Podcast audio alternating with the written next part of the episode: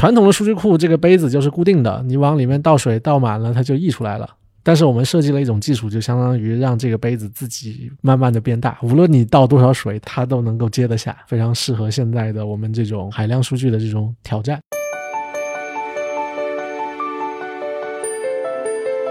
我们其实提到中国数据库的时候，很多人下意识的会想到一些，比如说国内的金融，对他们当然是一个很大数据库的购买者，但是不要忘记，在全世界范围内，大数据的应用的实力来自于中国。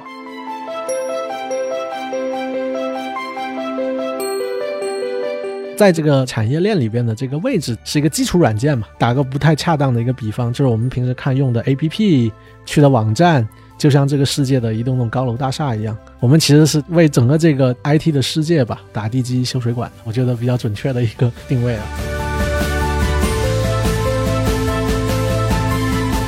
我相信未来所有的基础软件都会在云上重新被发明一遍，数据库也不例外。呃，我们又站在了一个新的这个时代的开头，我们要抛弃掉所有的关于传统的计算机，完全面向云设计新一代的软件，希望能给全人类吧摸索出一条路出来。嗨，各位听众朋友们，大家好，欢迎收听本期的创业内幕，我是主持人丽丽。这是一档由 GGV 纪元资本发起的访谈节目，旨在为中国的听众提供更具专业视角的创业话题沙龙。我们深信，听故事是人类的古老本能，也将在每一期节目中尽可能的帮助嘉宾讲出他们最精彩的故事，讲出他们的创业内幕。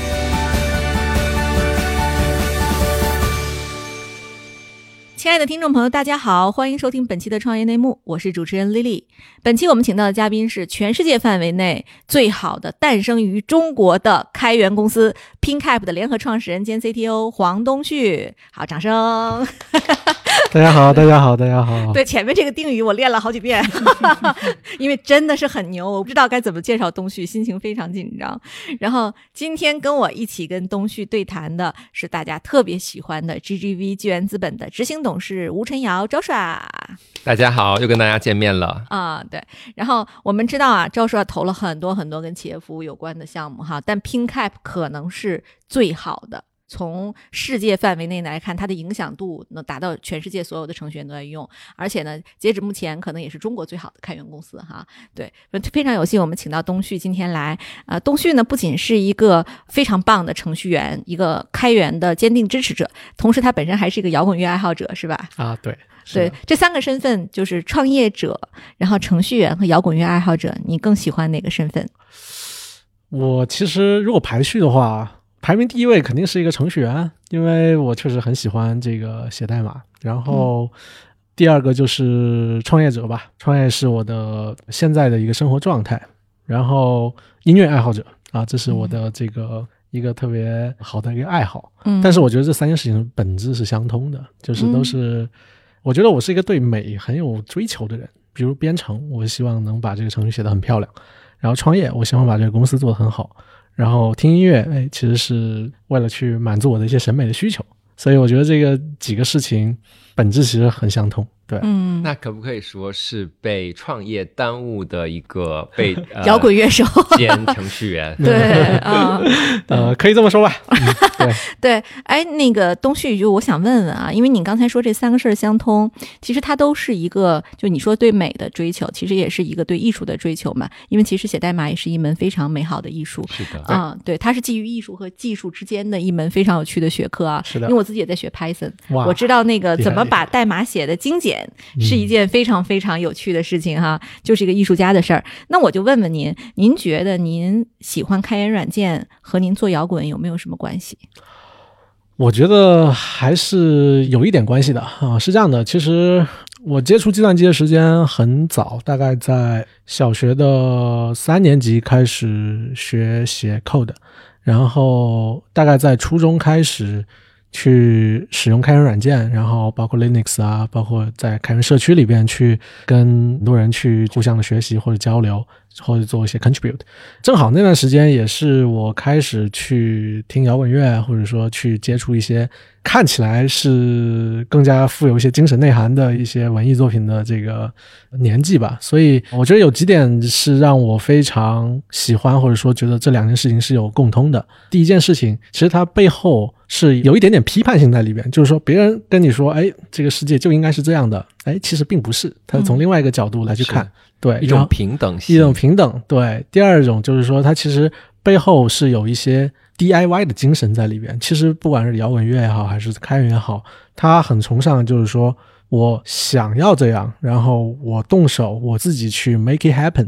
你是是这个 community 的一份子，你可以再往里边去。可以表达出来你的一些东西，所以其实对我来说都是工具，这是表达我自己的一些想法，或者说我想要去表达的观点。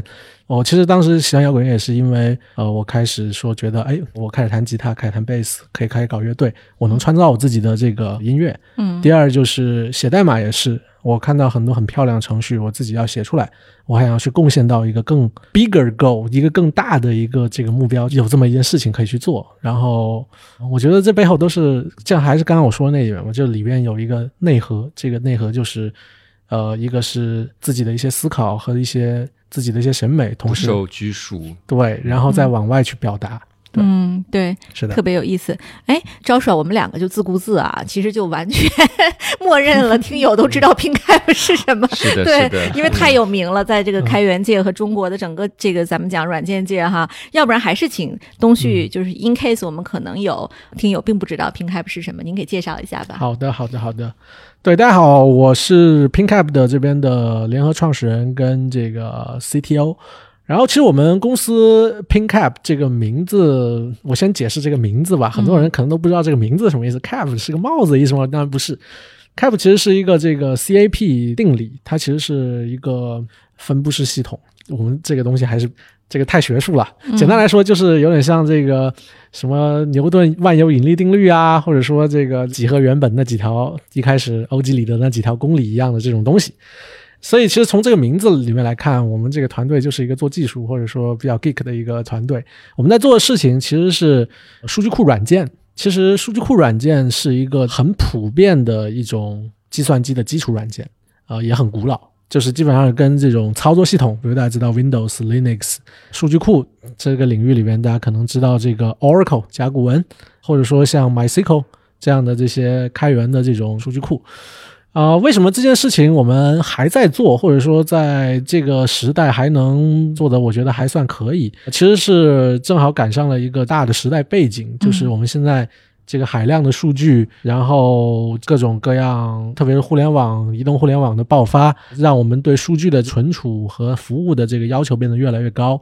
所以大家想象一下，比如过去我们像这种一个数据库可能都是单机的这种架构，比如说你的个人电脑或者一台服务器。这个磁盘可能就是五百 G 或者一个 T，你想象一下，如果这个数据量超过了这个容量以后，那该怎么办？是吧？呃，其实我们就相当于是设计了一些新的技术，能够让成千上万台服务器组成一个巨大的一个计算机，这个计算机对外提供个数据库的服务，但大家用起来还像一个单机的这个存储这样的一个易用性吧。嗯，所以。对一些非技术背景的同学，我可以用一个这个现实生活中的一个小例子来去跟大家去解释一下。嗯，比如说你想象一下，数据库你可以认为是一种容器，它就像一个马克杯一样，数据就是你往里面倒的水。传统的数据库这个杯子就是固定的，你往里面倒水倒满了，它就溢出来了，这些水就浪费掉，或者说你就装不下了。但是我们设计了一种技术，就相当于让这个杯子自己慢慢的变大，无论你倒多少水，它都能够接得下。嗯，然后就相当于可以自动魔法变大的一个马克杯。嗯，你可以认为我们做出了这样的一个产品，正好非常适合现在的我们这种这个大数据啊或者海量数据的这种挑战。所以，呃，再简单一句话就是说，我们是希望去把存储数据、使用数据这件事情变得像。呼吸一样自然，对于程序员或者开发者来说。然后我们在这整个这个产业链里边的这个位置，大概是在是一个基础软件嘛。可能打个不太恰当的一个比方，就是我们平时看用的 APP 去的网站，就像这个世界的一栋栋高楼大厦一样。我们其实是底下修水管的这一波人，对，为整个这个 IT 的世界吧，是打地基修水管的。嗯，对，这个是比较，我觉得比较准确的一个定位啊。啊，特别特别好的解释哈。那我就问问，如果说没有 PinCap，在 PinCap 出现之前，过去您刚才提到一个现实问题，就是说，如果一个服务器它的容量不够了，一个数据库容量不够了，我们的解决方案是什么呢？其实是这样的，就是在过去，这些都是要人肉的这个来去做分片。举个例子，比如说这个存储不够了，比如说一个业务，它可能里边就会出现北京的数据我放在北京的数据库里，上海的数据我放在上海的数据库里，这个广州的数据我放在广州数据库里，这个可能能解决一部分问题。但是突然有一天，老板说，我想看看在北京买过东西的人，同时又在上海做过消费的一些这些人有多少。这时候，这个程序员就很痛苦，因为这个数据事实上是存在两个不同的杯子里，是吧？嗯，所以你不能说一边去看这边，再一边去看那边，所以对这个业务层就造成了很多的这个不方便。这也是我们去解决这个这个问题的一个初衷。嗯，所以过去你可以认为这个都是靠人肉来去做这些划分的，所以还挺痛苦的。虽然我们看在业务层可能感知不到，但是后面都是。一个个像我们这样的程序员，这个 辛辛苦苦的去做各种的 work around，嗯，去绕开这些问题。对，那其实我能想象，这个现实情况，这个困难已经是大家很早就发现了的。对，那其实对于像美国的一些它在基础设施和软件上更先进的一些巨头，比如说 AWS 啊、微软啊，他们之前有做过什么类似的这种像 PinCap 在做的事儿吗？嗯，其实我觉得这几个事情是。呃，比如 PinCap 在做的事情是一个时代的一个，我觉得必然的一个产物。我稍微举个例子啊，大家肯定都有这样的想法，比如说，我觉得特别是在两千年前后，可能大家看到这个数据量已经开始慢慢的这个膨胀起来了，但是没有办法去做出像 PinCap 今天做的这件事情的东西，是因为有很多基础设施还不成熟，比如说硬件，比如说磁盘。比如说这种高速的网络，呃，像这些基础的这些东西还没有，所以大家可能就还没有办法去做这一块。然后我们其实大概在一五年的时候发现，哎，整个这个特别是像 SSD 这种固态硬盘，比如说这个数据中心内的这种万兆的高速网络，其实这些硬件的条件已经基本成熟了。同时在理论和学术上，对于分布式系统的一些基础的理论，也是在大概一四年前后吧。然后一些理论基础一个个补全了，最后我们发现，所有的这个万事俱备，可以去做了。嗯，这就是我们应该也是那个在这个模型上，就是全世界第一批再去按照这个模型去做的团队。嗯，所以不是大家不想做，而是有很多事情其实经济基础决定上层建筑嘛，就是你底层的基础还没到，你其实想做也没法做。嗯，但是呢，一旦到了，我们其实是第一波去做的。所以在这件事情上，呃，说实话。我们前面其实是无人区，几乎是无人区。呃，所以我觉得还是回想一下，当时我们当时去决定创业，还是挺勇敢的。对，其实还是一个开创了一个行业的先河和标准，是吧？对，我觉得可以这么说。对，现在听起来，其实 PinCap 走到今天，就是一个天时地利人和、技术人才，包括呃基础设施都已经到位了的一个结果哈，特别有意思。那我们就往回说啊，其实 PinCap 二零一五年创业的时候，当时你们几位也都在豌豆荚工作啊。然后我想问问，就是说三个创始人，你们在当时。是发现了什么样的机会和机遇，让你们觉得应该去创业了？然后选这样一个赛道的方向。另外就是豌豆荚的经历对你们三个人有没有什么帮助？对，呃，其实豌豆荚代表的是一类高速增长的这种互联网公司。呃，我觉得像这十几年吧，这也是中国整个互联网行业的一个大的一个背景，就是高速增长。我们是代表着一群人，每一个这种高速增长互联网公司都有的，就是基础架构工程师。就是负责给这些高速增长的飞机在一边飞一边换引擎的这种 这种这种人，所以呢，当时我们看到了，也不是看到机会，是对自己的痛点非常的痛。嗯，高速增长有什么特点呢？就是数据量，这个业务量不停的在增长，每三个月就翻番，你的数据库几乎都在过载的状态，整天要扩容。所以呢，就刚才我说的，其实扩容这个过程其实很痛苦的，都是靠人肉，飞机在一边飞，我一边还要去把引擎拆下来，换个更大的引擎上去。嗯，一般都是大半夜，所以我就发现当时这个去维护这个数据库是一个很大的一个痛点。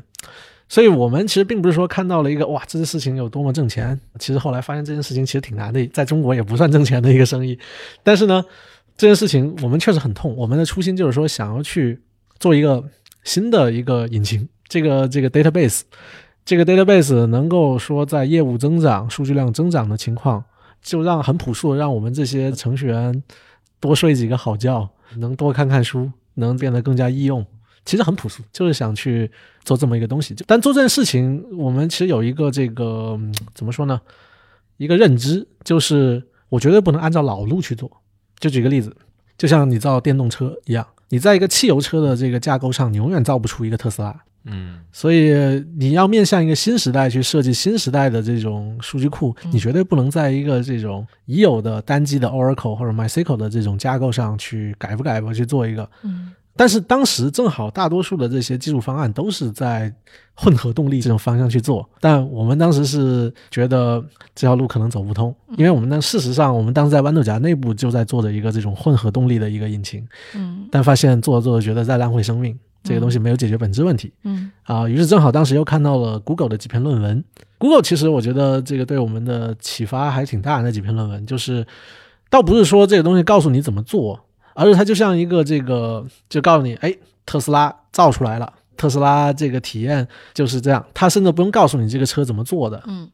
比如说对我来说，就是说这事能做，这事能做，哎，对，这个是对我的这个这个启发就很大。然后后来我们就决定，哎，那就那就出来做吧。嗯所以我觉得，一是痛点出发。呃，第二个，我觉得在豌豆荚对我们三个人最大的意义就是我们互相认识嘛。我们是在豌豆荚认识的，我其实是 Max 的 面试官，就我们的 CEO。对，当当时他也是很好的一个优很优秀的程序员，嗯，一起战斗过的伙伴。然后第二就是说，我们是在豌豆荚切身的体会到一个高速成长的公司它在基础架构上的痛，啊，所以我觉得这两点特别重要。对你跟刘琦和崔秋怎么分工？嗯，是这样的，就是。尤其是一个特别有这个战略定力的人，就他其实是对很多问题的思考非常深，对整个这个公司的一些战略啊，还有一些大的方向，就是定海神针吧。嗯，因为我主要负责技术啊，还有一些产品，甚至我还负责一些这种 community 的市场相关的这种这种工作，所以我是一个好奇心特别强，同时设计系统又比较天马行空，就是不太。喜欢被什么东西约束，所以负责在产品和技术创新上的一些东西吧。嗯，然后崔秋是个处女座，嗯，他就特别细，然后就是负责我们的一些这个人力啊、财务呀，然后还有一些这个大管家一样的事情。但是我们三个都是程序员，这个千万不要不要把我们不当程序员。有意思，哎，你不发现有个有趣的现象？程序员，我也让那个东旭你们俩来看看啊，好多技术创业者都是三个人。作为一个支架成立的，比如说那个呃，Unity 是三个，对吧？然后还有 HashiCorp 创始人也是三个，就是技术男。然后我们的 portfolio 里，刘丽说，嗯，库加勒。都是三个程序员一起创业，为什么是三个不是两个或者四个？哎，这个这个就说到了一个我们当时也思考过的一个问题。嗯，首先三角形更稳定，是一个很稳定的，就是一个构型。嗯，因为我们三个是都是做分布式系统出身的，分布式系统里边有一个这个数据可靠性的一个定理吧，就是数据你一定要至少存储三副本。你才能说去有一个 majority，就是比如说我一个系统至少要数据存三份，这时候我写入两份的时候，它相当于这个数据就安全了，嗯，就有点像这种。所以我们心里我觉得有点点迷信呢，就是说本身这个公司的这个创始人也是要互为分布式系统，互相作为互相的备份，然后三个这个备份其实是一个这个。最小的人数能达到这个强一致的系统，嗯，比如说，如果是两个人的话，互相两边冲突怎么办？那就很麻烦。嗯，四个人，他其实如果就就同样的问题，对，所以一半一半对，一定要是奇数。同时，嗯，那最小的基数，那如果不是一个人的话，那就三。啊，对，哎，周爽，你同意吗？嗯，我其实觉得。程序员创业的初心其实是比较简单的，所以也并没有一开始就会考虑那么多，那就是也没有特别强的这种权力的这种意识，更多的是一起把事情做成。所以我觉得这样的情况下，那我觉得人多一点，而且大家是共同的背景跟共同的这种理性的一种思维方式，其实在一起交流是比较简单的。那我觉得很多时候。创业更多的时候，你其实是找不到一个又能够跟你互补，同时大家又能够用同一种语言交流的人。嗯，所以我觉得有三个人倒是是，我觉得是一种机缘巧合。其实两个人和一个人创业成功的例子也有，对，也很多。对，但程序员里确实是三人组是非常常见。就像那个海军陆战队，他的那个组合里，他最小的单位是四个人，是有道理的。但但是我我这边也有一个观点啊，就是说，其实一开始都。三个人、五个人、两个人，我觉得都 OK。但呢，这 Joshua 我觉得特别同意一点，就是人都是会成长的，嗯，就是互相你要去成长到能够去把后背交给对方的那个那种。互补的这个能力，我觉得到最后其实是大家不能是三个一样的人，这个其实是还蛮危险的。对，所以我觉得互相有一个这种组合其实最好的，不管是三个人、五个人，对，就人是要成长，能把对方的那个可能能力上那个小短板，另一个人会尤其长给他补齐，是的，是的，是的，是的，是的。对。我前两天问那个黄小黄，就是酷家乐的那个董事长嘛，我就说，我说你们三个人，你叫董事长，陈航叫 CEO，你们两个为什么这样分工？你们职能上有什么变化？他就笑，他说多好理解呀。他管一年的事儿，我管三到五年的事儿，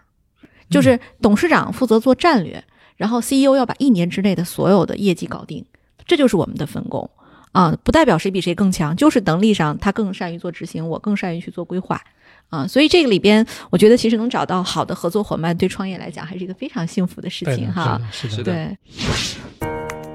嗨，各位小伙伴，告诉你一件很重要的事情。创业内幕的听众群已经开通喽，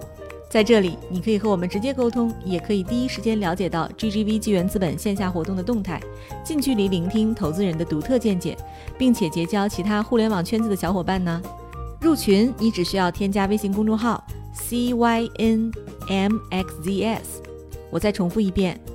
，CYNMXZS，也就是创业内幕小助手的拼音首字母。并在好友请求中标注“创业内幕”。接下来，小助手会帮助你完成入群操作。我们期待你的加入。东西就是说，因为我们作为中国最好的开源社区，其实我们也希望讨论一下，从你的角度能看到中国的程序员的开源的文化，包括整个在社区里的贡献度，和我们一五年创业的时候相比，有没有一个很大的提高？从今天来看，中国程序员的这种社区的参与度和对社区文化这种理解，跟全球尤其是北美的这些程序员相比，是不是还有一些不一？样的地方，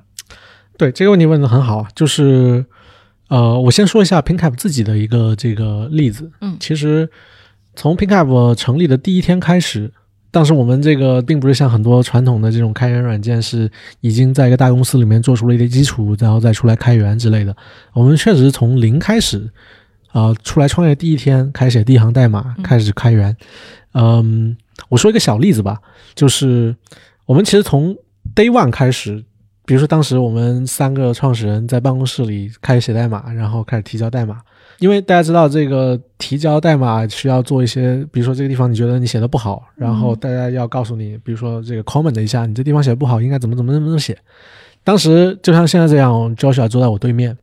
呃，我们的这个这个 Max 比如坐在我对面，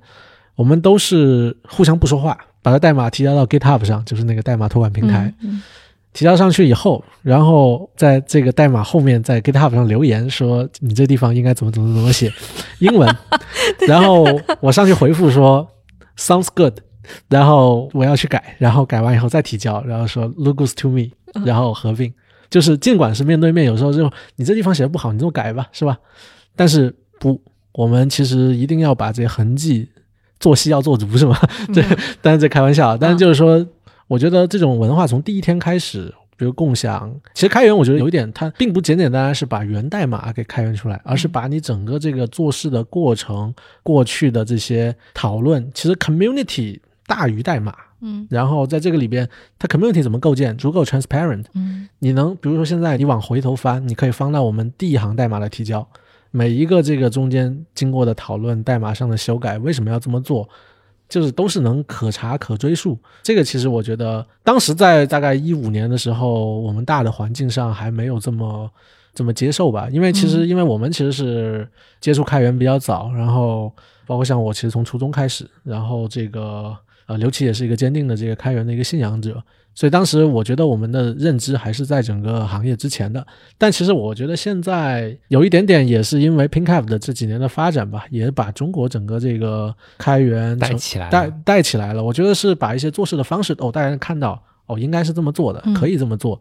同时，我觉得中国的这些年吧，由于这个互联网、移动互联网这些蓬勃的发展，催生出了一批很好的程序员，他们要解决的问题其实已经超过了他们。用的这些开源软件诞生，比如说在美国诞生的这些软件能解决的范围，所以迫使了这些很优秀的工程师开始说：“我要让这个开源技术变得更好。”因为我只是单单纯纯的去用，我已经没有办法满足我的需求了，被迫的去贡献。所以我觉得这个是两方面都有，就大家大环境上去更认可。第二就是业务需求倒逼，同时 PinCap 的一些商业化的一些这个路径，大家也看到了，包括云的这些这个时代的发展，也看到了这个 Open Source 的一个变现的一个商业模式，也慢慢清晰了。所以我觉得几方面的因素加起来，现在肯定是比五年前要好很多。但其实 PinCap 的一个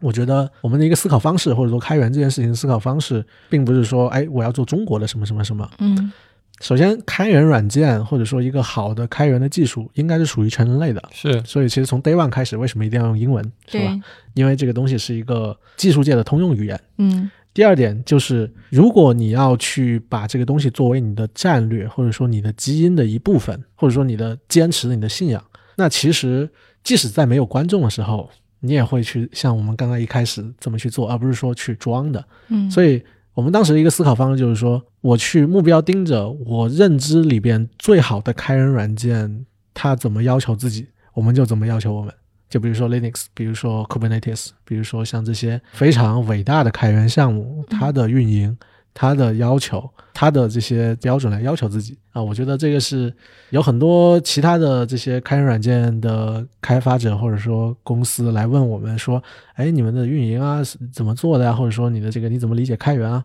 我说很简单，你就按照全世界最好的开源项目要求自己，你就去做就好了。嗯，对，所以就像你这个目标是去考清华北大。那我觉得这个你按照清华北大的这个要求去要求自己，那我觉得你的结果也不会太差。对，哎，对，那其实我就很好奇，因为其实中国的程序员他是有天然的语言障碍的，尽管我们的基础教育里英文非常重要，但是我也听说过有程序员把拼音写到开源系统里的。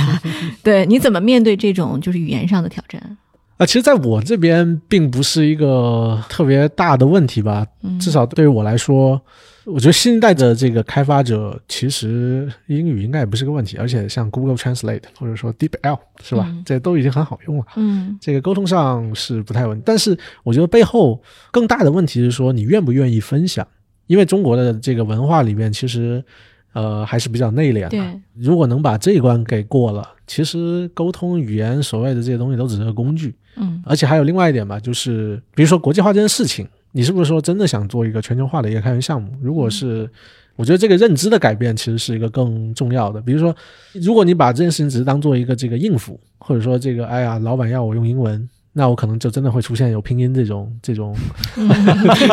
这种这种这种问题。所以，呃，有很多时候你先自己得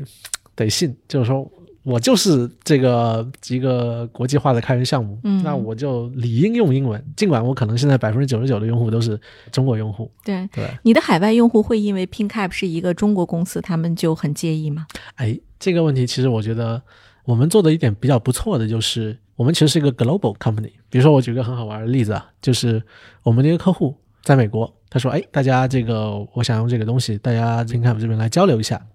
然后特别疫情期间，大家都线上会议嘛，这个 Zoom 一上来，啪，我们在北美的同事上来了，啪，这个一个在新加坡的这个同事上来了，啪，一个在这个北京的同事上来了，大家都说英文，这不就是一个 global company 吗？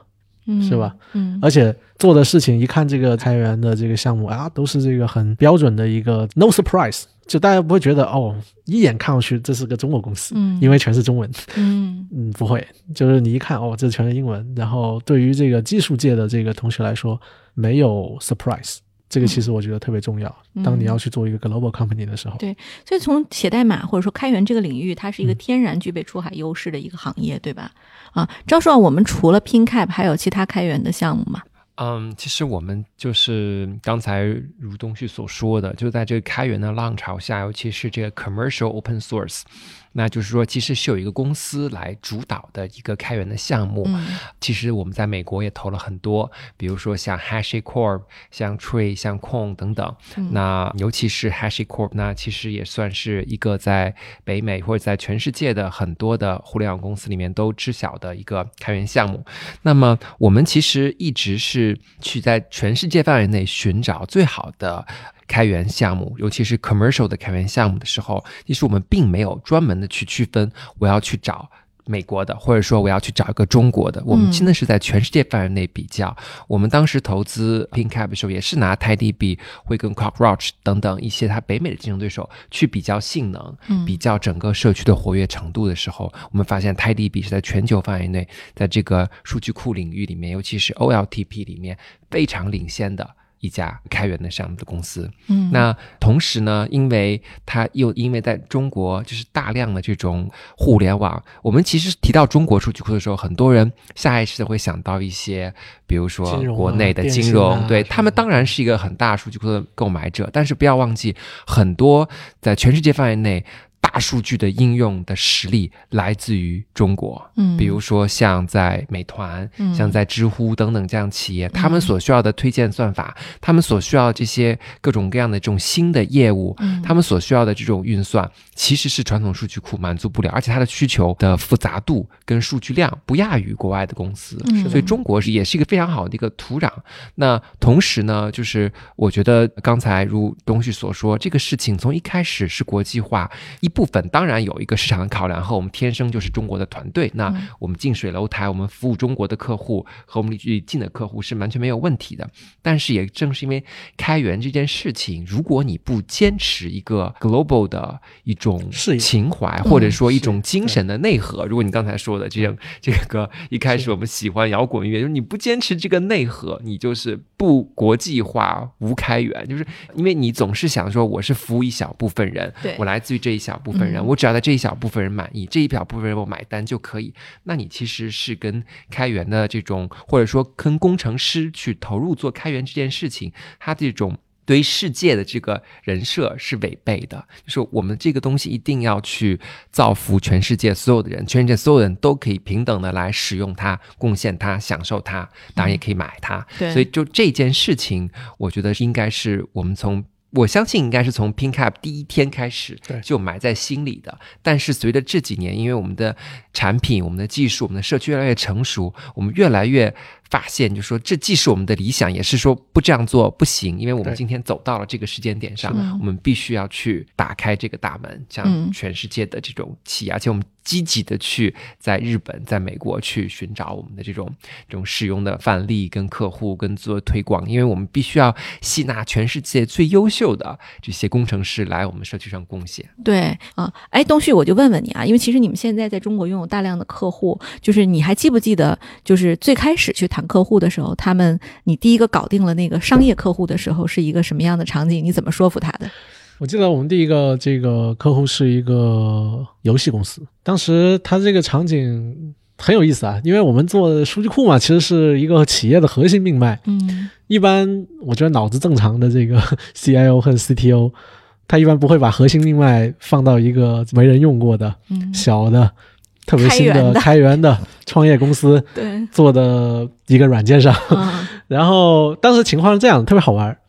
它是个游戏公司，它当时我记得有一个那种广告投放业务。这广告投放业务是，比如说你一个游戏的广告，你投放出去以后，它记录不同的渠道哪些效果好，哪些效果好的话，得到这个反馈，它就多投一点这个渠道，是吧？它是一个自动的一个相当于实时的广告投放决策系统。嗯。当时他原来用的那个系统是一个 MySQL，就是很中规中矩的选择。这个随着这个数据量越来越大，然后我记得当时那个 MySQL 慢到什么程度呢？就是这个业务的钱都花出去了，然后这个结果还没回来，一个 query 跑个二十分钟，这个跑不出结果出来。然后当时我们去跟那个公司的 CTO 就说，他同时也是我的一个好朋友啊，这个杀手是吧？从身边的这个 对 对说，哎，你看你现在反正用 MySQL 已经也是死。用我的可能还能救得活，嗯，而且你没有什么迁移成本，因为都是 MySQL 的兼容，就是它不用改代码。然后你要不试试，就是抱着这种反正这个不治都已经就要死了，对对。然后他他将信将疑说，嗯，那听起来有道理。然后这个就试了，最后这是一个 good ending 的一个事情，就是他这个业务原来我记得最慢那条 C 口从一条查询二十分钟出不出结果，到我们这边十几秒出结果了。我是觉得哇，这个业务直接就又救活了，嗯，所以后来那个哥们逢人就说，哎呀，这个东西特好用。所以其实我们一开始是在这个游戏行业，最早的几个客户都是游戏公司的客户，后来就一传十，十传百，口口相传。对对对对对，就其实还是产品说话。是的，是的，因为其实互联网或者说这些，就刚才周小也说的一点，就是中国这些这个时代最好的资源，我觉得对于这种技术软件公司来说，最好的资源其实是这些场景。简单来说就是机会，嗯，就是说你做出了一个屠龙刀，首先你得有一个龙给你屠啊，是吧？哎，但中国确实现在是有这样需求，能够让你去做这些这些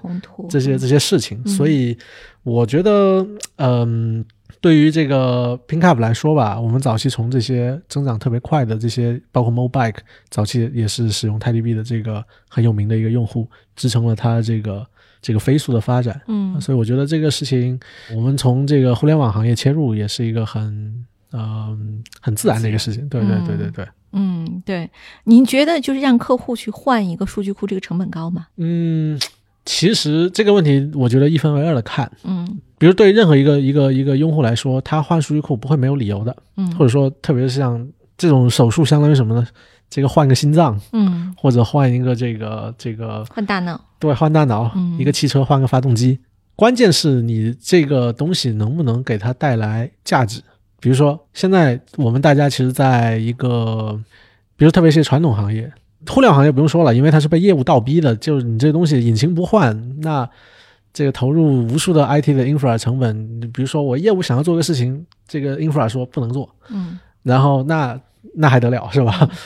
对于传统行业来说，面临的挑战，数字化转型。如果你不去用这些更新的技术去解决这个时代要你面临的问题，你就自然被淘汰。嗯，所以我觉得这里边最大的一个 难或者不难，其实是取决于这个 decision maker 或者说这个企业对于自身的一个就是说转型的一个决心吧。嗯，我觉得现在这个这个很多是。不是说我们去说服他，而是说他主动要去说，我他要先先说服自己，对吧？一是说服自己，第二就是这件事情已经不成为一个问题了，就大家已经都说服自己了，我一定要用最新的技术来去领先我的竞争对手。对，其实这是发自 CEO 或者 CIO 内心的恐惧。嗯，其实我觉得我们很多时候，并不是我们去找客户说，哎，你要换个 database，嗯，是说人家他们说我要用更新的技术来去。比我集成新的业务，去让我的竞争对手追不上我。对对，你做 to B 业务，你会跟客户喝酒吗？我我还挺喜欢喝酒。OK，没错是啊，不是所有的程序员都厌恶喝酒。对啊，就是这个太天生的 founder。对，就是客户说，哎，这个跟你聊的不错，咱们俩再喝个酒，没准这单就成了。所以你还是很愿意做这个。这个事情哈，酒还挺好喝的。对，那你看，就东旭其实是一个非典型程序员。嗯，你有没有觉得，就是他其实拥有程序员那种，就是骨子里对世界的所有好奇心，可是他也非常接地气，对吧？嗯嗯，我怎么怎么说呢？就是我其实比较比较比较不喜欢一件事情，就是给有有 stereotype，就是有一个这个打标签什么的，就是每个人我觉得很不一样。嗯，就是我只能说我我身上有一些。传统程序员身上不太有的标签，但我也有很多传统程序员身上有的标签。嗯，如果把我成看成一个音乐人的话，那我也有很多非传统音乐人身上的标签，比如会写程序。对。对。各位亲爱的小伙伴，你知道吗？除了创业内幕之外，我们还出品了一档英文播客《Evolving for the Next Billion》，由 GGV 纪元资本的管理合伙人童世豪和市场经理 Rita 杨主持。如果你对东南亚、印度、美国等海外市场感兴趣，欢迎收听来自当地头部创业公司 GVC 的声音。收听及订阅，您可以在我们节目顶端找到 GGV 的小馆，点击进入就能看到我们出品的这档节目了。欢迎喜欢收听英文播客的小伙伴点击订阅哟。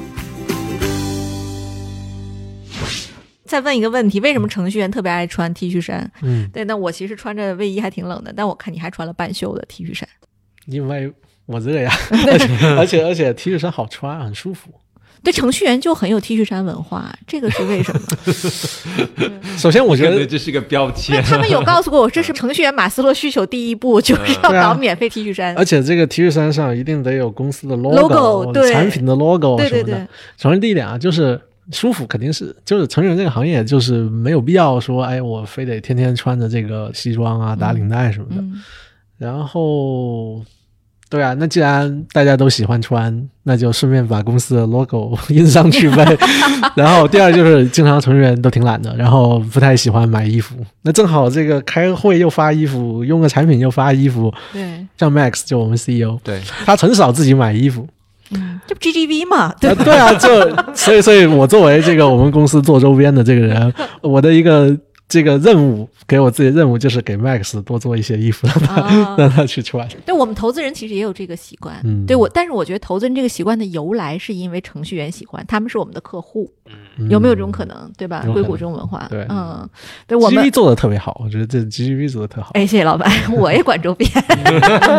对，对我我们从什么这个今年做什么书包，然后到什么我们口罩都有带 G G V logo 的。我跟你说，他们的预算可是不低的。我以前以为我们投资人做的衣服的牌子跟质量的预算应该好于这些创业公司，其实我们我没有预算，是蛮好。他们做的本子、杯子，各种各样的东西还。很精致，而且质量很好。对，哎，我能不能就下次去 Pink Cap 的时候看一看你们的那有没有什么展示区，就有这些？有啊，可以啊，对，都可以去看一看。欢迎，对，嗯。而且我们有一些东西其实是你必须得写代码才有的。就是，就算你是作为我们的投资人爸爸，你也没有的啊，就是很很给同事那种骄傲感，对不对？Exclusive。对，最后再问问那个你们二位关于融资的事儿吧，因为我知道其实 PinCap 这一轮的这个投资窗口当时开开的时候，就已经市场上变成了疯抢的状态，有人有各种传言说 一定要先学会摇滚才跟东旭去谈，这个我真的听过，是因为你前一轮投资人有一个是玩乐队的，然后还有人说说刘琦爱打羽毛球。你要先去上他的球场等他，这种传言我都听过啊。对，我就想问问赵叔，你是怎么跟这个三位 PinCap 的创始人达成了共识，他们愿意拿了我们 GGV 的钱？呃。说实话，我觉得确实 GGV 在开源领域的这些理解跟我们的信心，还有我们已经投资的一些公司，确实跟 PinCap 之间还是有很多 synergy 的。我觉得我们也跟东旭、跟刘琦、跟崔秋认识时间比较久了，所以双方都比较了解，而且我们的这个合作应该来说是一拍即合的。那我觉得对于创业者来说，他挑选投资人的时候，当然一方面是看重他的资源，但更多的时候你还。是需要说对方也是一个特别认可你现在在做的事情，而且坚定的相信商业开源这件事情。嗯，这个投资人，所以我觉得这一方面上，我们跟 PinCap 之间是有高度的共识。嗯，当然就是这个 PinCap 也快速的国际化。那我想 GGV 作为一个全球的一个投资机构，我们在美国、在东南亚、在中国都有很多自己的投资和我们自己的这些人脉的关系，我们也可以帮助 PinCap 走向。全世界的过程当中，去更好的处理，包括跟啊全世界来自不同文化的开发者、不同需求的和不同客户背景文化的客户，以及全球各种各样的监管机构复杂的这个环境，我们去可以帮助 PinCap 去更好的去管理这种成长过程中遇到的一些新的问题。嗯，我相信这些可能也是打动 PinCap 的地方吧。这个我还是无比的认同，就是我们其实国际化这一块确实还没有其他基金能够替代。对。就现在这个市场上，哈，就是作为我们投资人，我们其实也要不断的搭建自己的核心竞争力，才能配得上我们 portfolio 的成长，哈。这个对我们来讲，我们觉得是一个特别美好的事情。因为如果说这个市场上总是单边的在驱动，总是 portfolio 不断的去 pitch，或者创业公司单边的去找基金，这个肯定不是一个正常的业态。但如果基金也能 evolve 到一个像创业者一样的高度，就是我特别喜欢红杉那句 slogan，叫“创业者背后的创业者”。我们也需要带着创业者的精神，去不断的去适应市场的变化。是的，我觉得对于投资人来说，其实他也需要有一个自己的精神内核。就是我对，我就是就是很多中国的投资人，他可能骨子里他。不太相信一家中国的企业能够真的要求可以去全球化，或者就说他认为的全球化或者出海更多是在海外拿一些客户。那呃，如果说今天摆在这个投资人面前的两家公司，一家是比如说专门做中国的生意的，当然今天因为我们这个中美的之间脱钩，那么你专门做中国的客户，你可能会有一些红利。但是有一家公司，它是坚持要做走一条更难的路的时候，有时候我们都说要进窄门走难的路，但是有一些时候，投资人也会心里会想，这个条路好难，这个可能对中国人来说不合适，或者说对现在来说，今天来说太早了。但是如果说你要是有这种信仰的话，你遇到这样跟你信仰是一样的创业公司的时候，你就会非常笃定的相信这个事儿能成。而且舍我其谁？我觉得这个这个创业的内核，就我我虽然不会摇滚，但我觉得这个 这是一个很摇滚的事情。对，是因为一颗摇滚的心，对吧？啊，对。好，那我们那个最后再问问，就是东旭你啊，作为一个技术专家哈，又是一个多年就身在一线的程序员，你觉得随着新技术的普及和底层基础设施这种变革啊，未来的数据库行业还有哪些机会呢？这个问题问的很好，首先。因为我最近其实这段时间一直有一个特别强烈的直觉告诉我，我们又站在了一个这个时代的，特别是技术时代的交界点。嗯，呃，我觉得这种交界点大概就是以十年的一个一个维度来去，你想从现在开始往回十年，大概是这个 NoSQL 开始爆发，一直这种分布式系统的这个技术发展到像今天 PinCap 这个样子。现在这个十年正好我们在一个新的十年的一个开头，这个开头其实一件很重要的改变是 cloud 的 infrastructure，就 cloud 真正开始变成构建下一代云上的数据库或者云上的所有的基础软件的一个新的假设。比如说我这一代程序员在去设计系统的时候，我在小时候我可能眼睛是一台计算机，这一台计算机有 CPU、内存、磁盘。慢慢到后来，分布式系统，我可能看到是一群计算机。但是现在这个时代的开始是什么呢？未来下一代的开发者或者说基础软件开发者，他已经看不到计算机了，看不到硬件了。嗯，比如像 Snowflake 是一个很好的例子，就是说它的软件是完全构建在 pure 的 cloud 的 infrastructure 上面，它没有 CPU，没有硬盘，没有所有的东西。它的软件的最底层其实是一个 cloud 的 infrastructure，是 API，API base 的 software。所以我觉得所有的我这边有一个比较偏激也好，或者说有点会觉得有点 crazy 也好，我相信未来所有的基础软件都会在云上重新被发明一遍，数据库也不例外。所以我们又站在了一个新的这个时代的开头，这个开头就是说。我们要抛弃掉所有的关于物理计算机的，就传统的计算机或者冯诺依曼这样的这个假设，完全面向云来去设计新一代的软件。嗯，啊，但这个东西有答案吗？我觉得也没有什么特别的答案，这就需要探索。但比较幸运的就是 PinCap 现在我们有资源，我们有能力去在做这件事情的探索，然后希望能给这个全人类吧摸索出一条。录出来，对我觉得一点也不 crazy，是啊，对吧？周帅，我是能看到，就像说 Tesla 之前，人是很难想到说，你像一个电动车，它能够普及。对吧？它其实也伴随着基础设施可能很多挑战，比如说你的家用充电站、超级充电站、电池的技术啊、气候，对吧？等等问题。可是它现在已经实现了第一步了。然后你人类去月球，一个像那个就是那个龙飞船，已经是一个普通的民用公司，可以把人类去载到另一个星球上去了。那我们这一代人是完全可以见到，就是未来我们所有的软件。都是基于云开发的。你看，现在咱们电脑上都不太需要装那个 Microsoft 那软件了，哈。你看，我们现在有多少人备份还用硬盘备份啊？嗯，大家都放在什么各种各样的云盘上了，对吧？一定会发生这一天。嗯，是对。所以之前有好像 Bill Gates 年轻的时候说过一句话：，这个事实上只需要五台计算机。当时被说当做一个这个笑话来去看，哎，但是现在你站在这个时间去思考。好像这个这个这个指日可待了，指日可待了，感觉对呀，对呀啊！你看过去我们很难想象，我我记得我是两千年上大学，我两千零三年拥有了自己的第一台电脑，你知道那个东西有多大多沉呢？就是一个笔记本电脑，真的我觉得得有十几二十斤。今天我们所有的个人操作就是一个智能手机，对吧？这才过了二十年，所以未来我们再有二十年，我们所有的东西都不需要硬件了。对的，对的。对，开开脑洞可能就是一个什么 VR 眼镜，大家就能够点一点。其实对于 Base 来说，回到比如说我们在做的这个事情，嗯，呃，有很多时候大家说，哎，这个 Database 未来你要成为什么什么什么样子，或者说你觉得你会成为什么样子？其实我给出的答案就是，